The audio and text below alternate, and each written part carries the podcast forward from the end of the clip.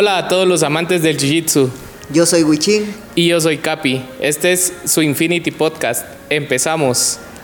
Bueno, el día de hoy, domingo, tenemos a una invitada especial que viene desde la Ciudad de México. Eh, su nombre es Itzel Basúa. Ella es la head coach de Zenit México, la representante de Zenit en México. Y aparte de eso, es la primera cinta negra mexicana. Entonces creo que mujer, cinta negra mexicana, mujer en México. Entonces creo que es un gusto y un placer para nosotros estar acá acompañados de Itzel y que nos va a compartir eh, mucho de su experiencia. Aparte de que Itzel es jiu también es licenciada en psicopedagogía. Neurolingüística y, psicopedagogía. Psicopedagogía y neurolingüística, así es. Entonces tenemos a alguien que nos va a poder explicar no solo de jiu-jitsu, sino también de muchas otras cosas. Pues este, buenos días, es un gusto estar aquí. Muchas, muchas gracias, Guchini Capi, por la invitación. Estoy muy contenta de participar en este podcast acá en Infinity Guatemala. No, qué alegre tenerte, Itzel. Estuvo muy bonito ahí esta semana que tuvimos el privilegio de tenerte y pudimos ah. compartir con, con todo el equipo ahí de Infinity y los que se unieron ahí a la actividad. Seguro aprendimos bastante todos.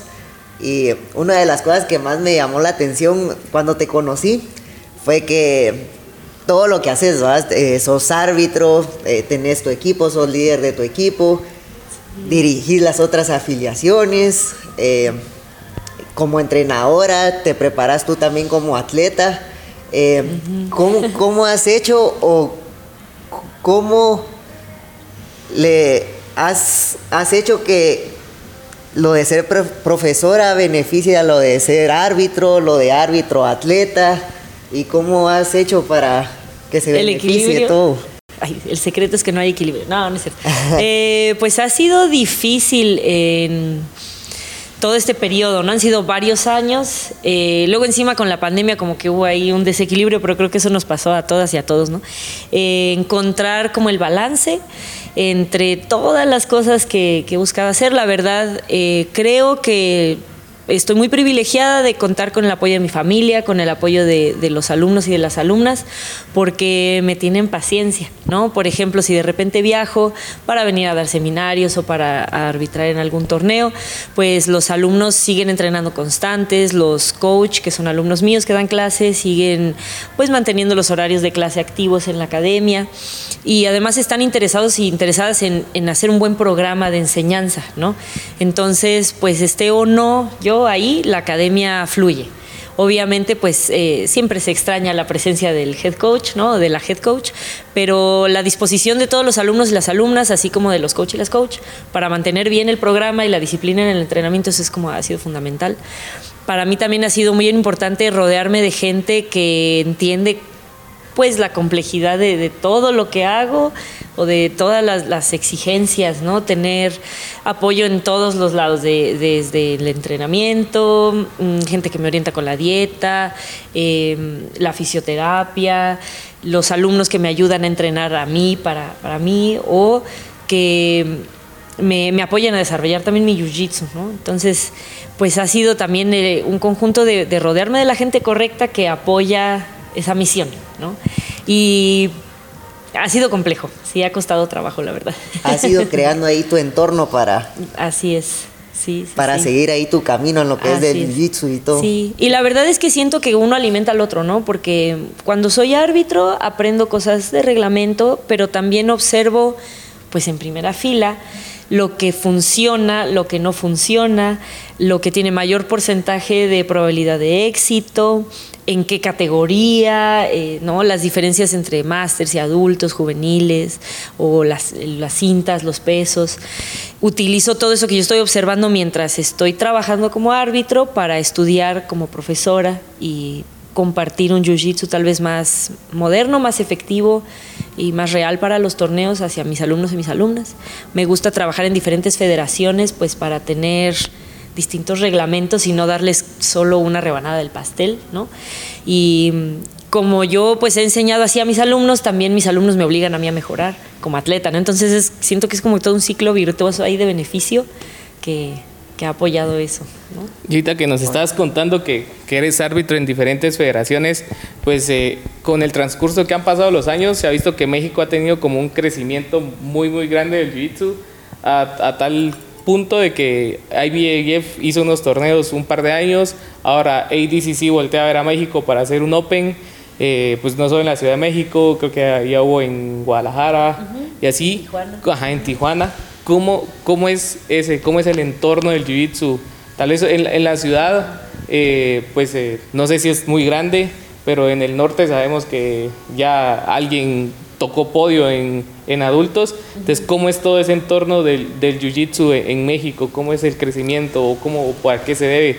Creo que eh, te conocemos a ti, sabemos que fuiste competidora antes y ahora trabajas para eh, IBAF y eso, entonces creo que también ha, apoyado al crecimiento, pero desde tu punto de vista, ¿Cómo lo es? Pues hace años eh, éramos poquitos los mexicanos que nos aventábamos no solo a ir de un día, fui, sino de ir a exigirme, competir y mostrar resultados. ¿no? Fuimos, hay algunos que, que no solamente era la idea de, pues voy una vez y compito una vez en Panams, una vez en Mundial y no importa cómo me vaya, fui. Al principio esa era como que la visión de algunos, pero empezó una generación de, atletas que nos enfocamos en, no solo ir, sino exigirme, mejorar en cada edición y, buscar e intentar alcanzar podios, ¿no? Ya varios mexicanos han, eh, como dices, tocado podio en diferentes torneos, tenemos campeones mundiales de juvenil en cinta azul, hay campeones mundiales de máster, mm, y hay muchos mexicanos que han ganado eh, los Opens, que han ganado Panamericanos, con, con Gui, con Nogui, hay un campeón mundial de Nogui, ¿no? Este, en cintas cafés. Ahí andamos coqueteando con, con el alto nivel, pero pues porque primero empezó como la ambición de algunos atletas, no solo de ir, sino de ir y dar un buen resultado, y eso exigía muchísima preparación constante, ¿no? Después fue la ambición de los coach de preparar a los atletas para eso y de traer torneos importantes a México, ¿no? La ambición de quien trajo los IBJJF, que hizo como que toda esa preparación y, pues apoyar a que la bueno la inversión de que la federación pues pisara México. No fue después no se continuó tristemente. Esperemos que lo que se vuelva a suceder pronto. Y pues ahora la, la ambición de quienes están presionando para que el ADCC voltee a ver a México, ¿no? Porque no es solamente que el ADCC esté así como la gente esté ahí sentada y diga, ay, pues México, sino que es gente de México que ve y dice, aquí sí se puede, vamos, ¿no? Y obviamente pues los atletas hoy día que buscan realmente prepararse y dar un buen resultado en internacional y en nacional en estos torneos más importantes. Entonces siento que es como una ambición de la generación que va empujando y empujando. Eh, últimamente yo he visto un cambio bien bonito en el sentido de que cada vez más coach, más cintas negras, más profesores y profesoras tienen la apertura de entrenar en diferentes lados, en diferentes academias y de compartir jiu-jitsu entre todos, de invitarnos, invitarse a dar seminarios por aquí por allá, ¿no? Yo invito a gente que visite mi academia o hay gente que visita a otras personas y ese intercambio creo que ha hecho que el nivel de México haya subido bastante, Entonces es como ambición en todos los aspectos, pero también el intercambio en el jiu-jitsu que hacemos en torneos y en entrenamientos. O sea, Itzel, ¿tú, tú sí recomendarías, animarías a la gente a que se anime a participar en un torneo, que tenga esa experiencia? Sí, 100%. Mira, yo, yo les digo a mis alumnos, no importa lo que pase o no importa eh, el resultado, ¿no? Aunque sea una vez durante tu cinta blanca, anímate a competir. Una vez porque puede que digas, ay, competí y fue horrendo y me la pasé horrible y lo odié, pero ya de menos sabes que no te gusta. ¿No? Es como cuando dices, no me gusta el aguacate, pero nunca lo he probado. ¿Cómo sabes que no te gusta si nunca te lo has metido a la boca? Entonces, lo mismo, no sabes si te gusta o no te gusta competir hasta que no lo hagas. Y es bueno hacerlo de cinta blanca, porque si dices, no, me voy a esperar a ser más bueno, o más buena y te esperas de azul o de morada, vas a ir contra personas que ya tienen decenas de torneos encima y pues la experiencia te va a comer y la expectativa y la presión. Entonces de cinta blanca no, nadie le importa si ganas o no ganas, eres novato, nadie te está viendo, ¿sabes? Así como de que dices, ay, voy a ir a un torneo, todo el mundo me va a ver, nadie ve los combates de cintas blancas y no porque los odiemos ni mucho menos. sí, ya estamos bien cansados los árbitros, pero es más porque pues eres cinta blanca no eres novato, eres novata, o sea, no, no hay no hay ninguna expectativa más que que te vaya bien, que te diviertes y que no te lastimes. Es lo único que importa, ¿no? Entonces, ve y compite y si te gusta, pues ya sabes que te gusta una etapa temprana de tu jiu-jitsu. Y si no te gusta, pues no te gusta y ya, ¿no? Sí, Es totalmente. súper importante, como ve y pruébalo, ¿no? Normalmente, cabal, siempre mencionamos con Capi que cuando hay alumnos que compiten, cómo aportan un montón de beneficio para el equipo, ¿verdad? Todos se van exigiendo más, se quieren apoyar y va creciendo el, el nivel increíblemente con, con uno que tenga la curiosidad de competir. Obliga a todos a ir mejorando, es Sí. muy bonito. A mí me gusta mucho una mm, manera en la que lo explica mi profesor, que él dice que cuando tú te preparas para competir y estás entrenando y estás dando tu mejor esfuerzo en las clases, porque sabes que tienes ese compromiso, eh, digamos, este espacio, ¿no? El cuarto, el, el hábitat de tu tatami, eh, te ayuda a llegar ahí, ¿no? Entonces un buen competidor se, se deja en el tatami para dar lo mejor de sí, pero ayuda, eh, mejora gracias a la ayuda de sus compañeros, sus compañeras de su coach, ¿no? Entonces cuando va al torneo, si le va bien, adquiere una especie de deuda con ese cuarto, ¿sabes? Porque gracias al entrenamiento que hizo en esa habitación es que logró lo que logró en el torneo. Entonces, si ese atleta que fue y compitió eh, paga su deuda con el cuarto, como dices, aportando pues ese jiu-jitsu que trae que tal vez es muy efectivo para su división o que es progresivamente cada vez mejor para su división, pues eso hace como un ciclo de crecimiento mutuo, ¿no? Donde el atleta se va a ir a probar, se va a ir a exigir y durante el entrenamiento sus compañeros lo ayudan y cuando él regresa y trae como que esa experiencia, él ayuda a sus compañeros, ¿no? Entonces es como que una, Un una reciprocidad, ajá, sí, bien, bien padre, la verdad. Yo creo que yo puedo ser mucho mejor profesora por la experiencia que tengo en los torneos. Aún compito a veces porque en general me exigen eh, arbitrar de tiempo completo o soy jefa de arbitraje en México, entonces es un poquito complicado para mí. Eh, o de repente paso demasiado tiempo enfocada como en lo que decimos, ¿no? De que el árbitro y que dar clases y que todo eso. Entonces para mí prepararme para competir luego me cuesta trabajo. Pero todavía me gusta competir, ¿no? Esta se- seguro es una pregunta Sí. que, que todos te hacen y que seguro todos te harían. ¿De cinta negra todavía te dan nervios de competir? Ay, sí, muchos. pues la verdad es que yo he tenido un- una relación con la competencia un poquito ambivalente, porque cuando yo empecé a entrenar no había mujeres, entonces no había categoría femenil en los torneos, los torneos eran muy pequeños. Después dejé de entrenar por lesiones, por la escuela, y cuando volví ya había de repente que dos chavas, ¿no? Este, y poquitas chicas, pero ya había, ¿no? Entonces yo no tenía con quién entrenar mujer en mi academia, pero si iba a competir y me topaba con otra chica, yo estaba muy feliz y muy emocionada, porque no importaba si ganaba o no, podía luchar con una chica, ¿sabes? Entonces el torneo era como un gran privilegio para mí en el sentido de que oh, estoy luchando con alguien de mi tamaño, ¿no? Y, y, y era bien interesante cómo cosas que, que me salían en la academia contra hombres no me salían contra mujeres o al revés, ¿no? Y me gustaba competir por eso, sí me ponía muy nerviosa porque a veces yo sentía como mucha expectativa y no solo hacia mí, sino hacia las otras compañeras mujeres, como de que hay muchas, eh, muchas academias, pero hay poquitas mujeres en las academias, o nada más una, y luego cuando va a competir, como que hay muchísima presión, porque es la única, ¿no? Y no sé si les ha tocado que ves en los torneos que están las chavas peleando y los coaches y el equipo se vuelven locos, y eso pues le pesa, ¿no? A la muchacha. Hay gente que se crece, hay gente que se pone nerviosa. Yo me ponía muy nerviosa, la verdad. Y eh, de ahí como que mi camino fue cambiando, cambié de coach, bueno, mi coach se fue a vivir fuera del país y este, cambié de, de coach, bueno, más bien me quedé ahí entrenando, pero pues llegó otra persona dar clase, ¿no? Y ese coach tenía una relación con la competencia, pues la verdad muy fea, porque si yo iba y ganaba, por ejemplo, por puntos, no sé, 20 puntos, 12 puntos, cuando salía me decía, ay, no la sometiste. O si sometía, me decía, ay, te tardaste un montón.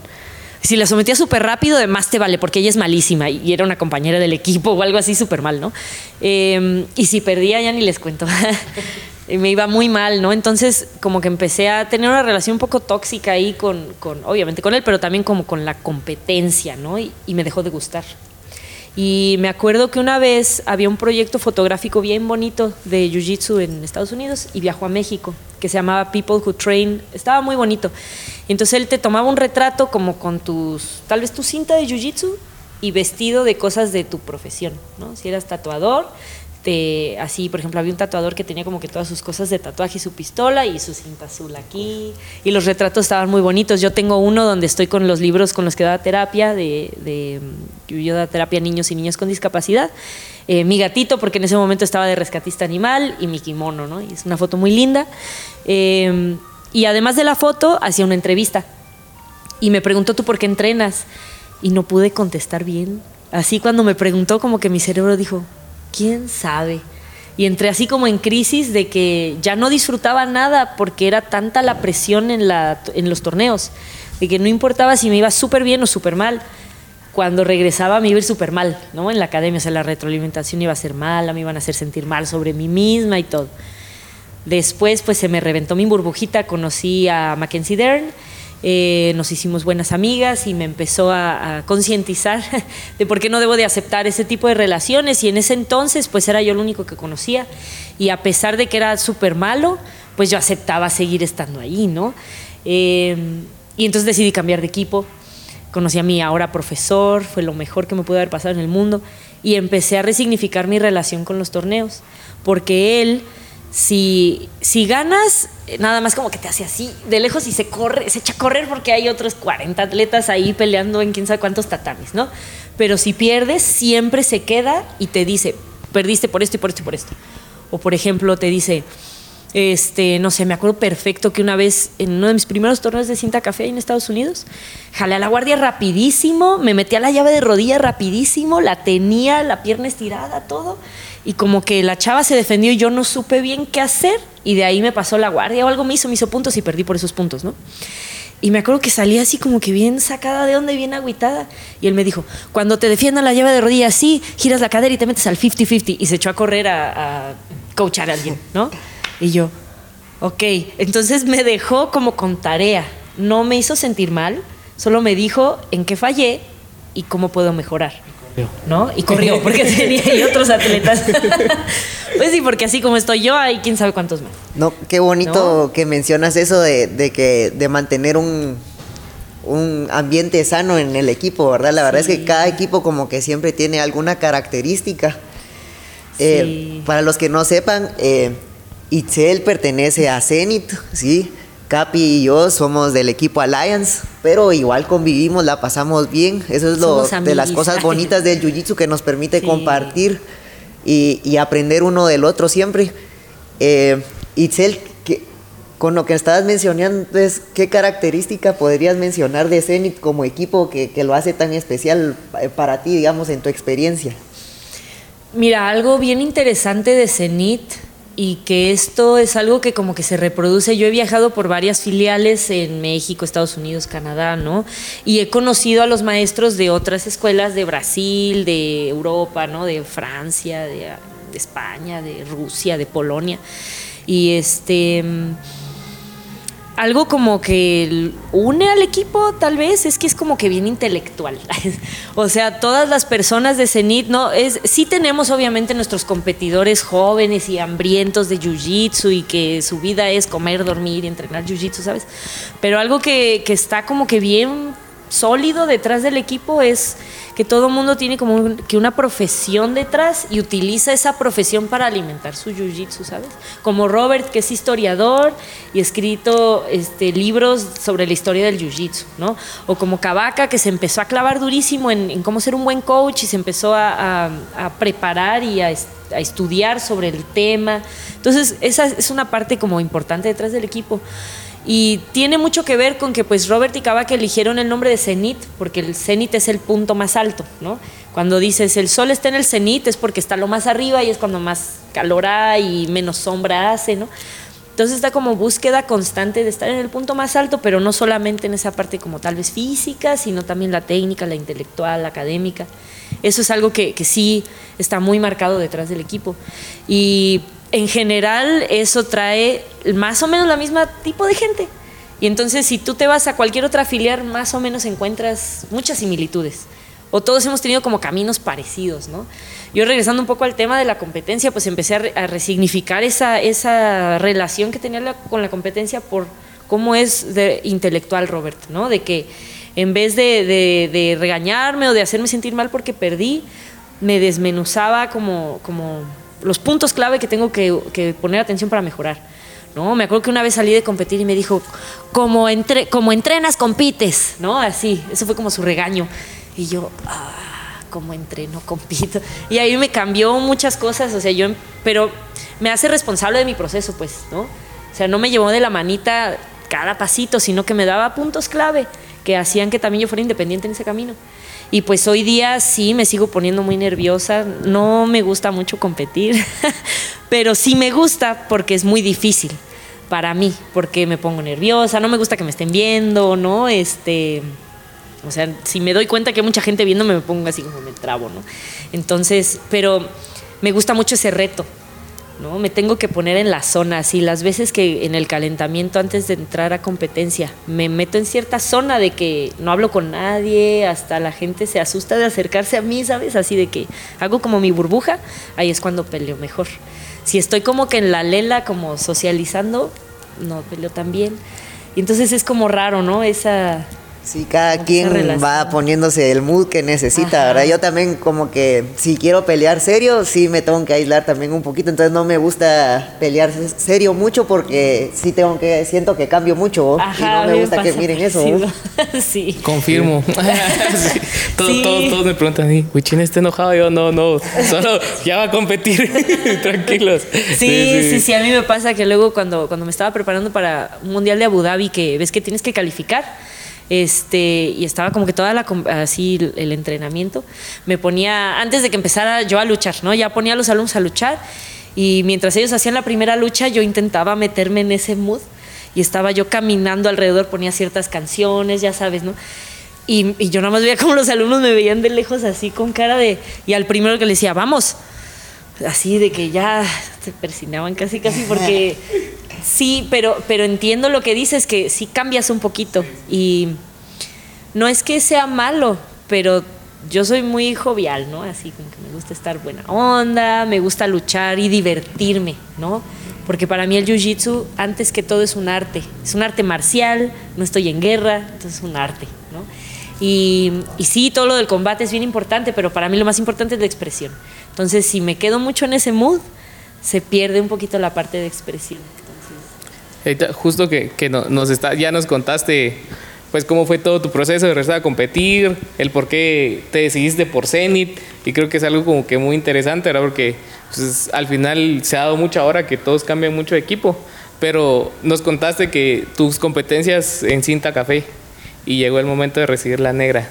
¿Qué pasó ahí? O sea, ¿qué pasó cuando te, te dijeron, bueno, Itzel, aquí está tu cinta negra y en el momento en, en el que te cayó la ficha y dijiste, eres la, er- eres la, la primera la primera cinta mujer mexicana de jiu-jitsu brasileño? ¿Qué, ¿Qué fue? O sea, ¿fue un peso? ¿Lo tomaste así como muy tranquila o fue más... Eh, pues bueno, en general yo había siempre estado como separada de, la, media de las chicas, ¿no? O sea, por ejemplo, la primera vez que pude pelear con una mujer cinta morada en un torneo en México, yo ya tenía cuatro grados de morada, ¿no? Eh, luego de café me metí a un par de torneos donde había, en el absoluto ponían blancas, azules, moradas, ¿no? Y ya hasta como que yo no me gustaba, ¿no? Como que ya hasta me sentía yo medio mal, así de que no sé, o sea, ella sentía que no estaba, no era correcto, ¿no? Pero yo ya competía afuera. Entonces afuera era como el reto y, y en México siempre como que había un, un espacio. Por ahí de cuando yo tenía tal vez un- unos cuatro meses de cinta café, estábamos con amigos así sentados, me acuerdo que nos fuimos a un torneo en Acapulco, que Acapulco es una ciudad con playa, es muy bonita, organizamos un torneo y, todo el staff eran alumnos y alumnas míos y amigos, ¿no? Entonces estábamos así en una mesa grande y estábamos platicando de cosas y salió el tema, ¿no? Como de la cinta negra y de que no hay cintas negras mujeres en México y no sé qué. Y, yo les, y yo les dije así como, bueno, pues, pues si se da que yo sí llego a ser la primera, porque uno nunca sabe qué puede pasar, ¿no? Yo tengo poquito de café, etcétera. Les dije, pues sí me gustaría, pero es una ultra responsabilidad, ¿no? Eh, tienes que, que, eh, pues cada mujer que entrene jiu-jitsu va a buscar, de repente va a pensar, ah, pues ¿cuál es la última cinta? Ah, pues la negra, y hay mujeres negras, ¿y quién es? ¿No? Y entonces, pues que la persona que está detrás como de que de ese ícono, pues, mira, eh, si yo soy de una manera, para él puede ser bien genial y para ti puede ser X y para aquel persona le puede caer bien mal, ¿sabes? Es imposible caerle bien a todos. Pero de menos que sea una persona que, te invita a estar feliz en el tatami, que te invita a estar segura en el tatami, que, crea ambientes saludables para otras mujeres, que ayuda a los hombres también a, procesar y aprender y evolucionar sobre cómo es incorporar a todas y todos dentro de un tatami, ¿sabes? Eh, y ayudar también como a dar de vuelta, ¿no? Eh, al jiu-jitsu. Entonces, me acuerdo que es una anécdota chistosa, porque quien no conoce a mi profesor, mi profesor pesa 230 y tantas libras. sí, y lo peor es que tiene juego de ligero. O sea, si tú lo ves luchar, sí puede pelear como un pesado, pues, pero se mueve como ligero. Porque cuando él era morada, azul, toda esa época suya, estaba con puros ligeros. Entonces, pues hace mucho Shin to Shin y Spider y cosas. Entonces es chistoso Robert porque tiene como que esas dos caras de la moneda. Es muy flexible, ¿no? Pero además es enorme, mide más de dos metros. es un poquito grande él, ¿no? Eh, y por lo mismo es muy imponente. O sea, él además, su, su, personalidad, él, es, es, imponente, ¿sabes? Así está aquí sentado y, y tiene carácter y entonces como que te das cuenta que está en el cuarto, ¿sabes? Pero es muy, muy, muy buena gente, es este, muy dulce y muy amoroso para, para las personas que están como que en su círculo, ¿no? Y me acuerdo que una vez, bueno, lo que pasa luego en la academia allá en Las Vegas es que está uno luchando y él anda por ahí dando vueltas y, y si te ve hacer algo dice nice, ¿no? O te lo reconoce. Eh, y pues te das cuenta que anda por ahí porque tiene unos piezotes, ¿no? Y entonces yo me acuerdo que estaba luchando con una amiga que es de mis compañeras favoritas de entrenamiento y nos estábamos dando con todo, ¿no? Así, pero de que nos queríamos arrancar la cabeza. Y es genial luchar con ella porque, porque estamos al 100 las dos, ¿no? Y somos pues más o menos. Entonces estábamos haciendo una lucha padrísima y por ahí lo vi que iba rondando acaba el round y las dos terminamos así, pero tiradas en el suelo, ¿sabes? De que con el kimono por ahí, la cinta por allá y solo puedes ver al techo y respirar. Se me acerca, me ve a los ojos y me dice, termina la clase a mi oficina. Y yo, ¿qué, hice? así, de, ¿qué hice? Estoy al corriente con la fila, ¿sabes? Así como que haciendo mis pendientes, le di lo último que me pidió, sí, este, llegué tarde, no, no llegué tarde. Así como, me bajé del tatami sin zapatos, no sé. No pedí permiso ir al baño. Ajá, sí, sí, sí, haciendo toda la lista de, como de, no, no, pues no. Entonces yo estaba así como de, bueno, ¿y qué hice mal? pero y como les digo, él es imponente, ¿no? Entonces me siento así, en ese entonces, lo que ahora es la bodega del equipo, ahora eh, en ese entonces era su oficina, ¿no?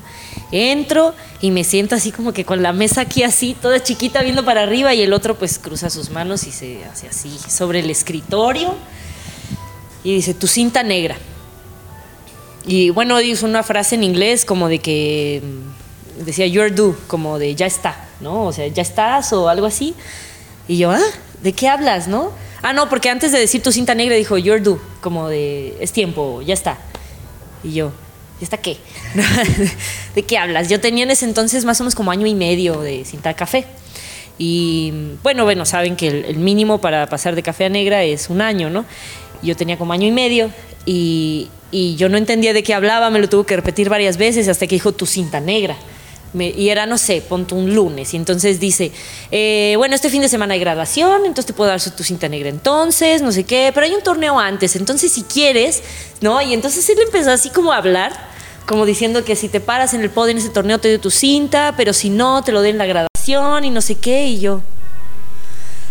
Él ya tenía un programa listo sí, para...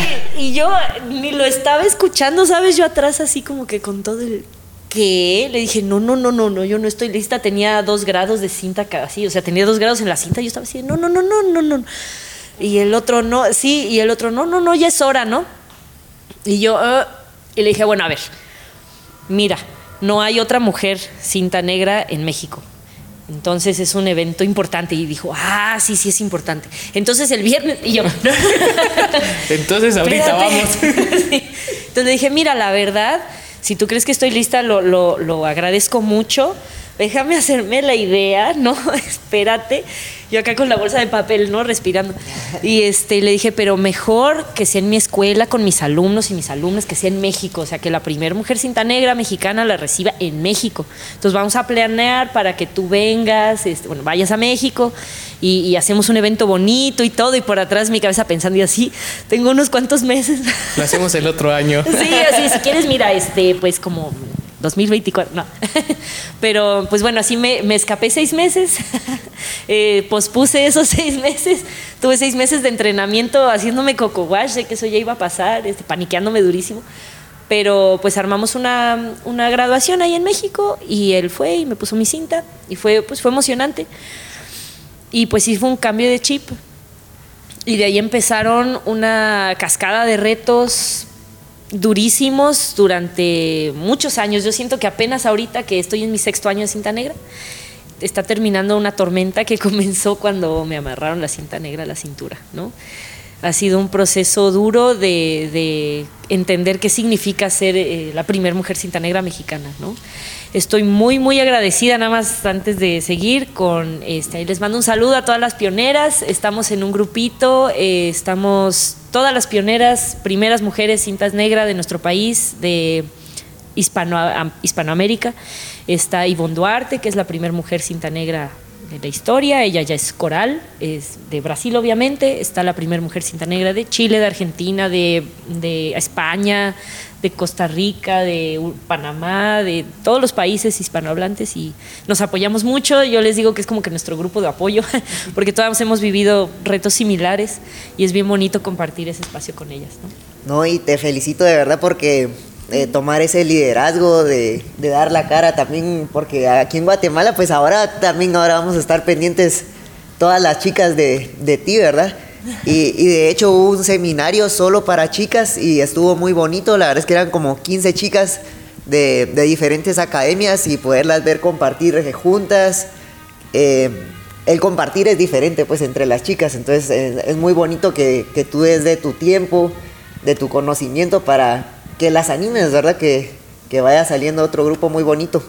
Entonces, sí. eh, felicitaciones. Muchas gracias, muchas gracias. Y sí. aprovechando que tenemos que hablar de todo. Contanos acerca de, de como árbitro, cómo miras como hay diferentes federaciones. Eh, tú miras que cambia mucho la característica de quienes compiten en ciertos torneos, en IBIF, en ADCC.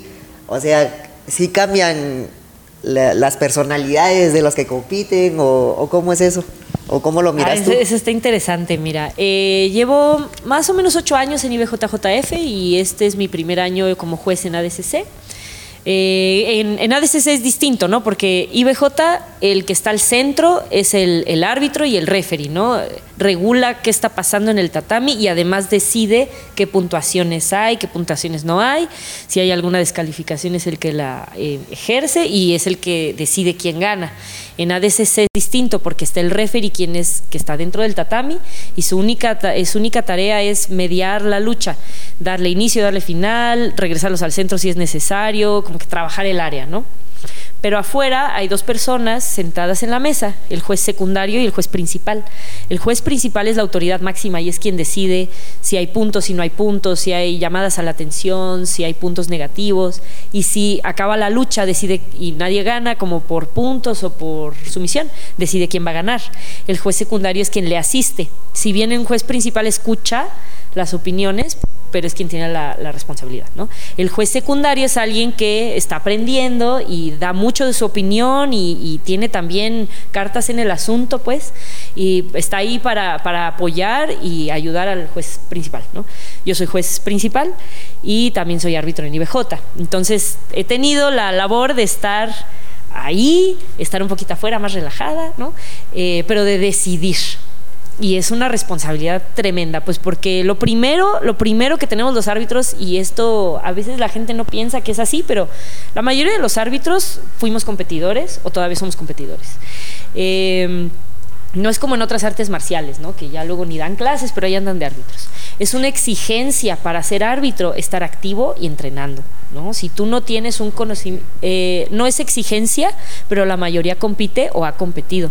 Varios de los árbitros que están en, el top de arbitraje, que son los jefes o así, eh, o han sido peleadores de MMA, o, o fueron campeones mundiales, ¿sabes? O sea, sí tienen como esa experiencia, pues, no es alguien que, que son ajenos a estar ahí como atleta, y tienen chorros de alumnos que también compiten.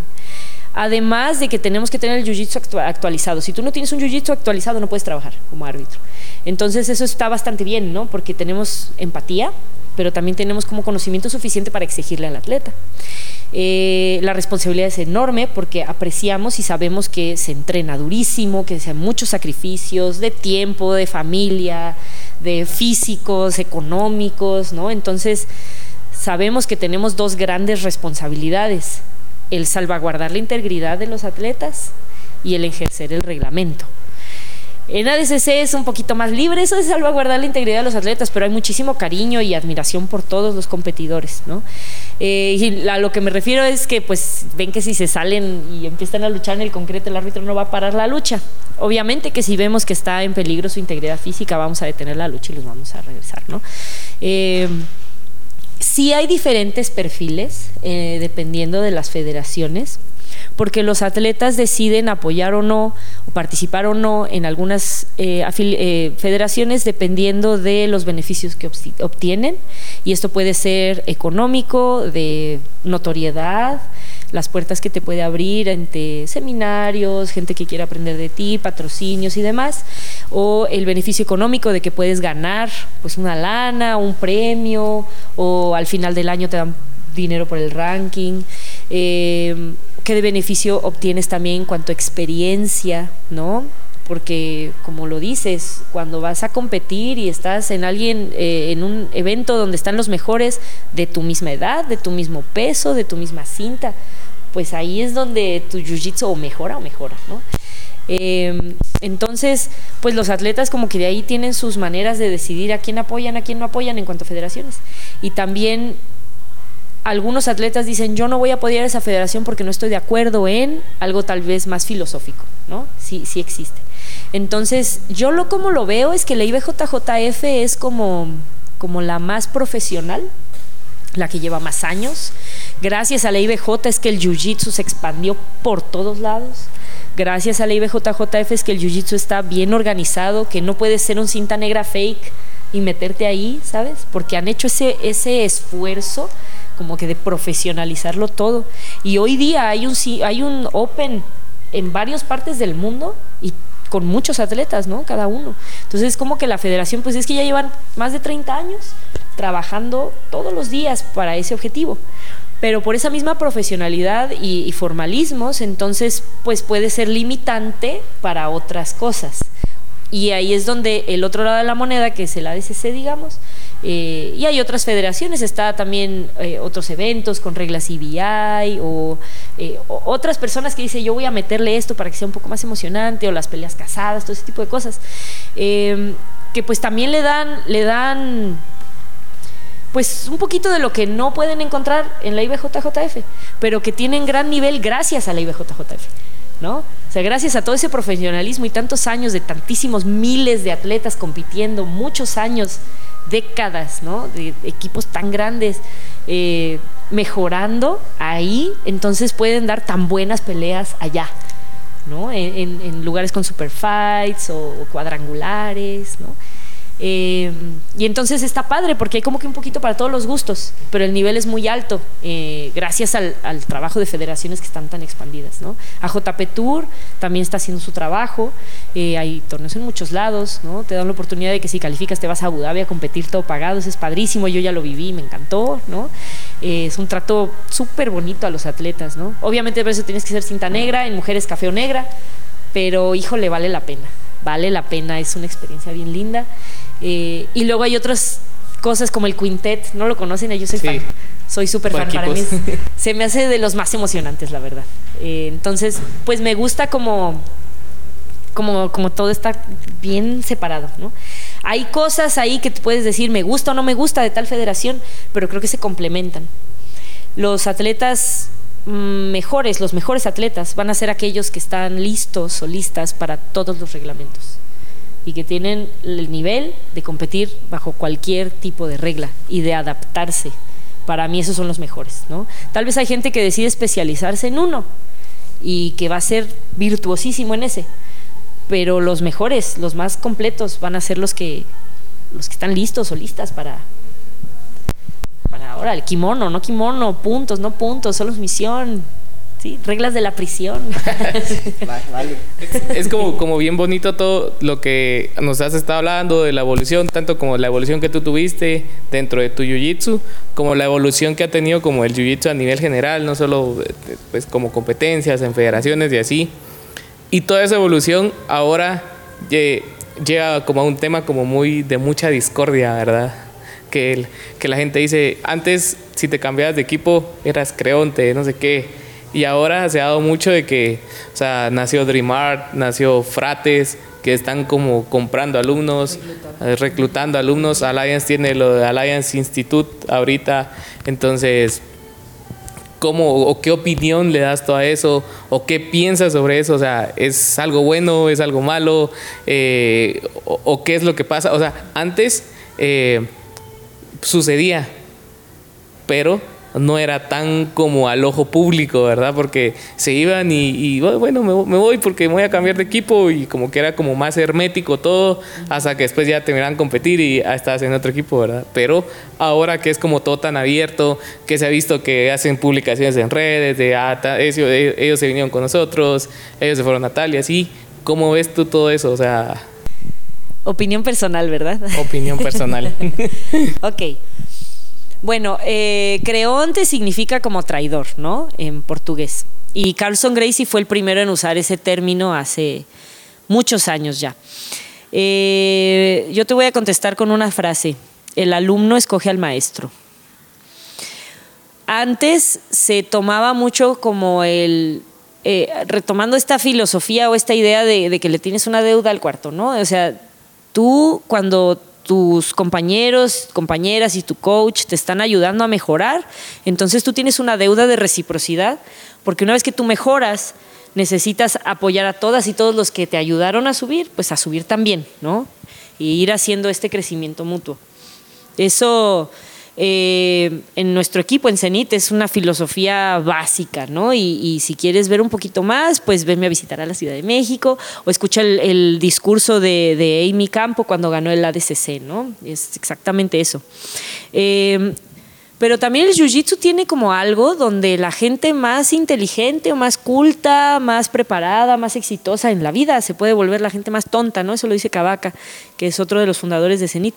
Eh, si yo tomo al profesor o a la profesora o al coach como la verdad absoluta y, acepto absolutamente todo lo que hace y dice, entonces vas a caer en una, o puedes caer en una situación como de abuso de poder, ¿no? Que es lo que a mí me pasó cuando, cuando yo estaba en mi equipo anterior eh, como les digo, él no era mi coach, pero mi coach se fue a vivir a otro lado y él se quedó como a cargo de todo y pues obviamente se convirtió en el coach de todos. Pues él eh, abusaba mucho de su poder, ¿no? Y todos los que aceptábamos, yo lo acepté un tiempo hasta que me di cuenta que eso no estaba bien, eh, y todos los que aceptábamos que sus actitudes eran las correctas porque él era la autoridad, pues entonces nos estábamos poniendo en riesgo y nos estábamos lastimando, ¿sabes? Él, él, nos contestaba siempre que tú le preguntabas, ay, oye, intenté tal raspada y no me salió. Su primer respuesta era decirte, no te salió porque eres un pip. sí, todas las veces. Y lo decía a modo de broma, pero pues te está diciendo, te está insultando en tu cara y todo el mundo lo está aceptando y se está riendo, ¿no? Ese tipo de situaciones llegó conmigo. Eh, yo esto nunca lo he dicho en público, no lo pienso decir en la, en, la, en la, entrevista tampoco, pero llegó a insultarme a mí y a todas las mujeres de una manera tan, tan eh, obscena a media clase y todo el grupo se rió que ahí fue el momento en el que yo pocos días después decidí salirme del equipo, ¿no? Si yo me hubiera mantenido fiel al equipo y fiel al coach, estoy dejando de ser fiel a mí misma, me estoy traicionando a mí, entonces no hubiera sido una creonte al equipo, hubiera sido una creonte a mí, eh, porque yo estaba aceptando estar en una situación de abuso, ¿no? Y de violencia hacia mi persona y hacia todas las mujeres. Entonces, eh, si yo me quedaba en esa situación para evitar ser traidora, y, y no salir del equipo, yo dejo de entrenar jiu-jitsu, porque ya era demasiado, ¿no? Eh, no solo en esa situación, sino también pues en lo físico, ¿no? Tengo muchísimas lesiones a causa de eso, este, ya ni, hablar de, de, esas, así mi espalda está hecho un desastre, ¿no? Y mis hombros, y tengo el coxis desplazado y todo. Este, pero además de que pues yo ya ni disfrutaba entrenar, como les decía, ¿no? De que ni pude contestar bien por qué entreno y ya ni me gustaba competir. Eh, entonces, pues yo creo que, que, no se puede contestar con un sí o un no, con el está bien o el está mal. Yo creo que hay que ver como que muy bien toda la situación, ¿no? Ahora, en lo que estás diciendo de, de los equipos que, que, pues ahora están eh, comprando, reclutando, contratando atletas, pues mira, hay varias eh, maneras de ver las cosas, ¿no? Número uno, ¿ese atleta sí pagó su deuda de reciprocidad con su equipo o no? Número dos, el equipo a donde se va le está ofreciendo algo que el equipo donde está eh, se lo puede dar o no. Eh, por ejemplo, si yo estoy aquí entrenando con ustedes y me vengo aquí a, Infinity en Guatemala y soy una cinta blanca o azul y soy pésima, ¿no? no me va bien en ningún torneo y todo así, hago técnicas bien obsoletas que ya no sirven de nada. Y ustedes, bueno, yo les pago mi mensualidad, pero ustedes me dan su tiempo, su energía, su conocimiento, su cariño, sus atenciones, tiempo extra, porque si yo quiero competir, tal vez me abren la academia para hacer drills, su dinero personal, porque si vamos a competir, a mi, así yo voy a competir y ustedes van de coach, ustedes se pagan su viaje, yo no les pagué nada, ¿no? Este, y ustedes me están dando todo eso, además de, de refinando mi jiu-jitsu y ayudándome a mejorar. Claro que sí es mi trabajo personal como atleta, claro que también yo hago eh, sacrificios de tiempo y de dinero y físicos y mi dieta y lo que quieras, pero ustedes también están haciendo un trabajo importante y ni se diga de todos los compañeros y compañeras de aquí, ¿verdad? Y si yo estoy eh, en esta dinámica y yo mejoro y mejoro y mejoro y me vuelvo campeona de aquí, de allá y de acullá y de repente me vuelvo súper buena, tengo una deuda con ustedes hay una deuda, hay una reciprocidad que necesita ser pagada. Porque, ok, sí, yo te pagué mi mes y yo también le eché muchas ganas, pero tú me diste algo y yo lo tengo que apreciar, ¿no? Ustedes, digamos que yo estaba aquí en este nivel de crecimiento y ustedes estaban acá arriba. Y en todo ese trabajo ustedes me invitaron y me ayudaron a mejorar y yo subí. Y ahora yo me tengo que quedar ahí y ayudarlos ustedes a mejorar para que ustedes, de menos, de menos lineal, así de que, pum, pum, mínimo. ¿No? No me puedo así esperar a estar yo acá arriba y acá arriba irme, porque entonces no hay reciprocidad. Si no, o sea, quitando de lado que no haya ninguna situación de abuso, ni de violencia, ni nada, tiene que haber reciprocidad para cualquier buena relación, exitosa, saludable, ¿no?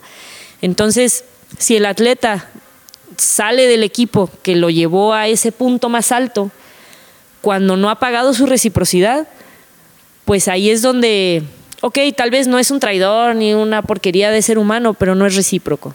¿no? Tal vez sí pagó su deuda de reciprocidad de otras maneras, tal vez mientras él este, o ella estaba entrenando también daba clases, ¿no? No sé, pero tiene que haber esa, o sea, se tiene que pagar la deuda que obtienes con el cuarto que te cría, ¿no?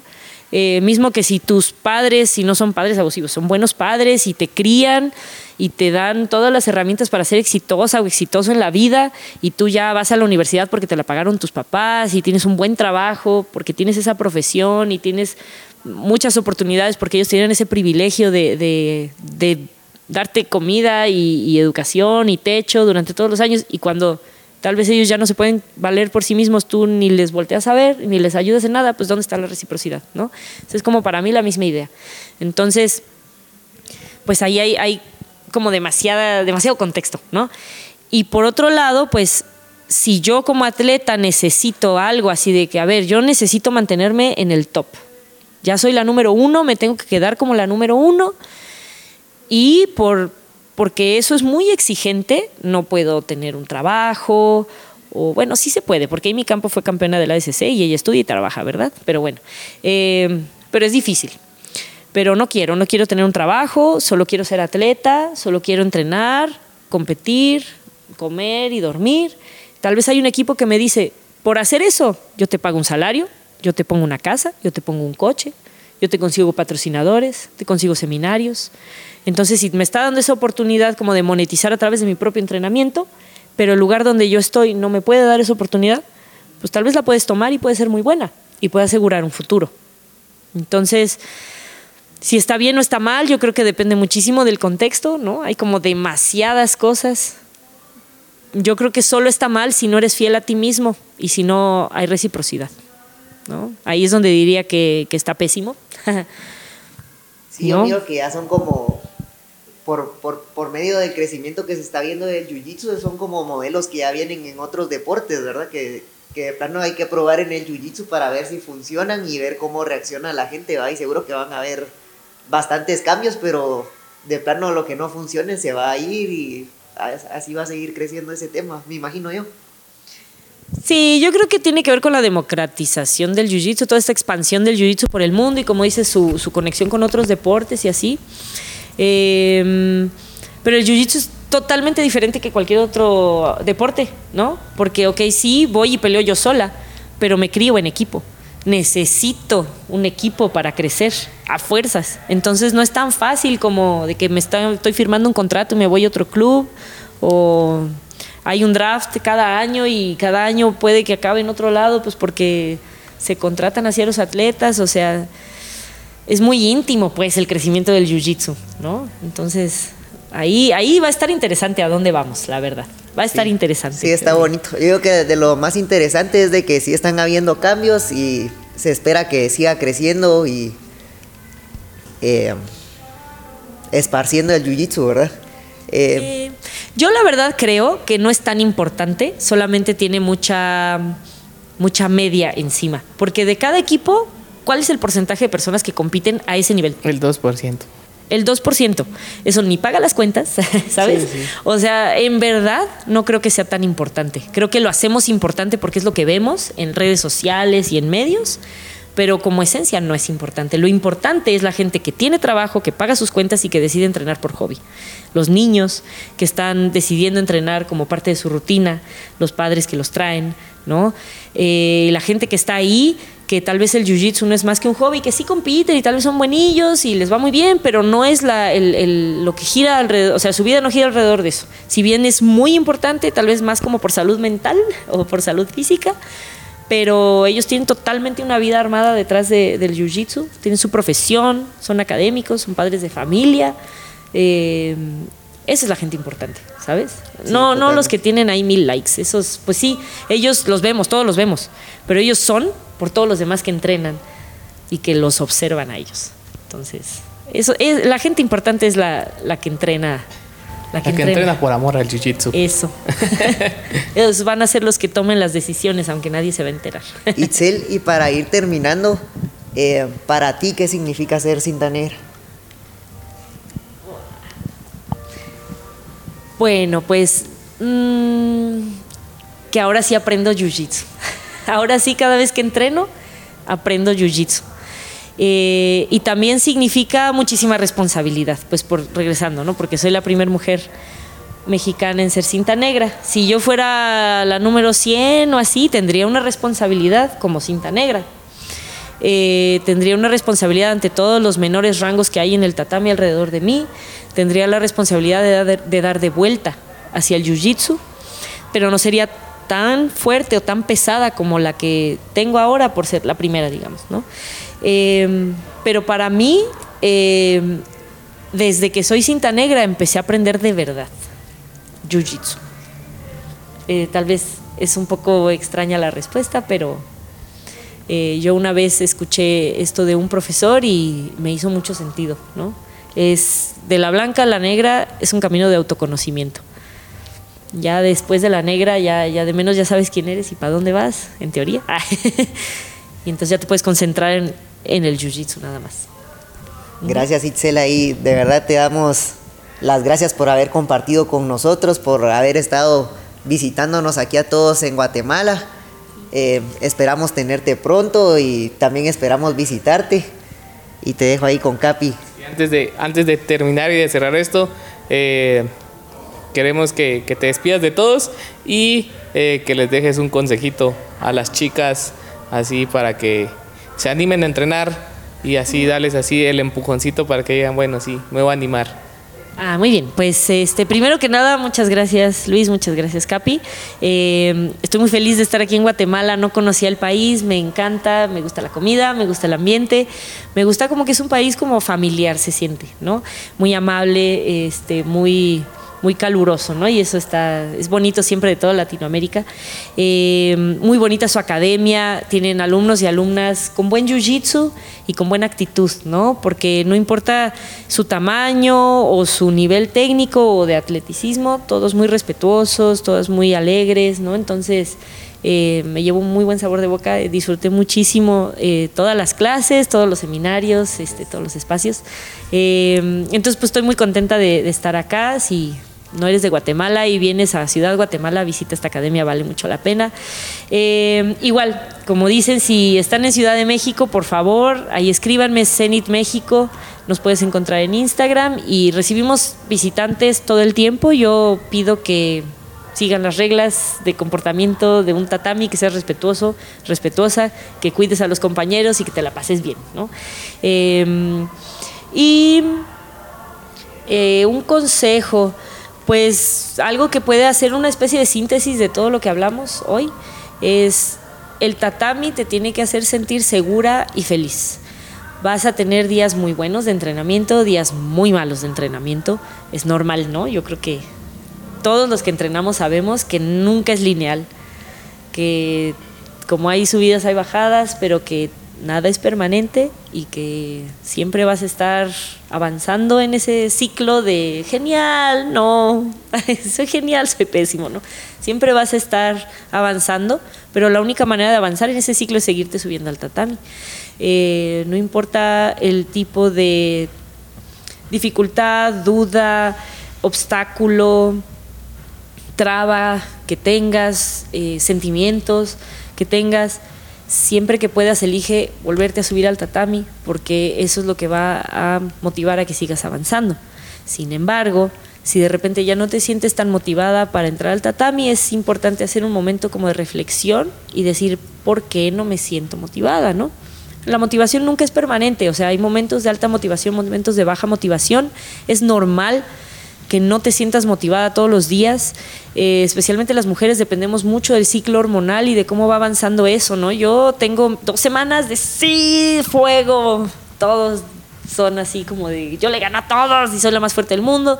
Tengo otras semanas donde lo único que quiero hacer es hacerme bolita ¿no? y comer. es normal, sé, honesta contigo dentro de todos esos momentos eh, y reflexiona. Si no me siento motivada, es por mí, como de por cómo yo siento mi cuerpo, es por tal vez está muy cansada, muy estresada la vida, está más en mí o está en el tatami. Porque si está en mí, yo puedo darme un día de descanso si lo necesito, uno, no un mes, no un año, ¿verdad? O dos días de descanso. Puedo ir y decir, ¿saben qué? No tengo mucha energía, pero puedo hacer solo la técnica, ¿no? Un buen profesor te va a permitir hacer solo la técnica, ¿sí? Y si tú sabes que lo que más puedes hacer, la gran victoria fue subirte y hacer la técnica porque no te sientes bien, pero tal vez te quieres mover poquito, ¿no? Eh, o tal vez sí necesitas un día de descanso, está bien. tal vez no sientes mucha motivación, pues porque la motivación no es permanente y entonces ahí es donde tal vez te tienes, que, te tienes que exigir un poco de disciplina, porque la disciplina surge de entrenar cuando no quieres entrenar, ¿no? Así de que ah, es el día que no tengo nada de ganas, es cuando más tienes que ir pero entonces tienes que mediar, no tienes que dar el 100% todos los días, puedes, no, o sea, puedes mediar qué tanto porcentaje das. De hecho, es recomendado no dar el 100% todos los días, es mejor un 80 y mantenerte dando 80 toda la semana que dar 100 el lunes y luego el martes ya no poder, ¿no? Entonces, sé muy, muy honesta con eso. ¿Por qué no viene esa motivación? Si la motivación no viene por cómo te sientes en el tatami o cómo te hacen sentir en el tatami, ahí no es hay muchas academias.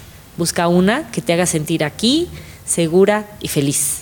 Que puede que te sentías de que tienes un día horrible, súper estresante en el trabajo, en la familia, yo qué sé, tienes mil responsabilidades y aquí llegas, te olvidas de todo y estás una, dos horas contigo nada más, con tus compañeros, te hacen reír, sudaste, te sentiste mejor, te sentiste segura y feliz, así, ahí sí es.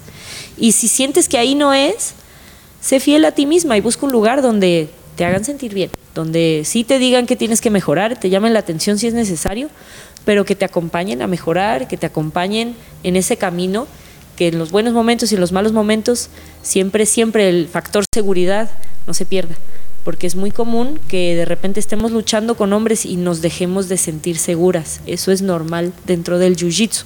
Vas a, al principio sentirte súper aplastada, tener un tipo demasiado cerca, no sentirte segura, empezar a entrar en pánico porque no supiste qué hacer o porque intentaste salirte y no pudiste. Eso es parte del entrenamiento del jiu-jitsu. Pero si dentro de todo eso, donde no te sientes muy segura y estás entrando en pánico, tus compañeros están atentos de ti, de, ¿estás bien?